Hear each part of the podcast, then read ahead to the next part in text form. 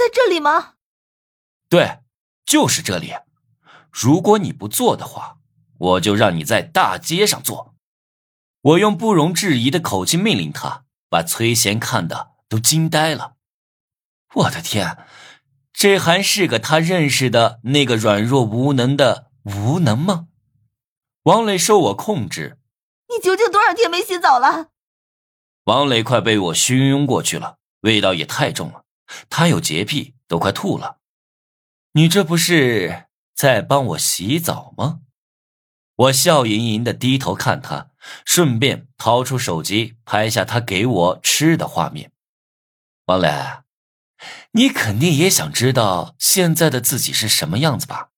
等会儿我让你看看你有多贱。我嘿嘿的笑着，尽情的享受着王磊的服务。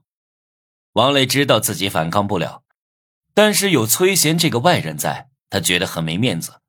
最主要，崔贤还是个大帅哥，当着大帅哥的面给我这个丑八怪吃，严重损伤了王磊的自尊心。他以前哪里受过这种委屈，鼻子一酸就流下了眼泪。本来崔贤还以为我和王磊是在配合着演戏给他看，直到看到王磊哭出来，才知道这是真的。怎么样？我炫耀似的看着崔贤。同时捧着王磊的脑袋前后运动，发出滋滋的口水声。王磊闭上眼睛不看我，否则他的心里很崩溃。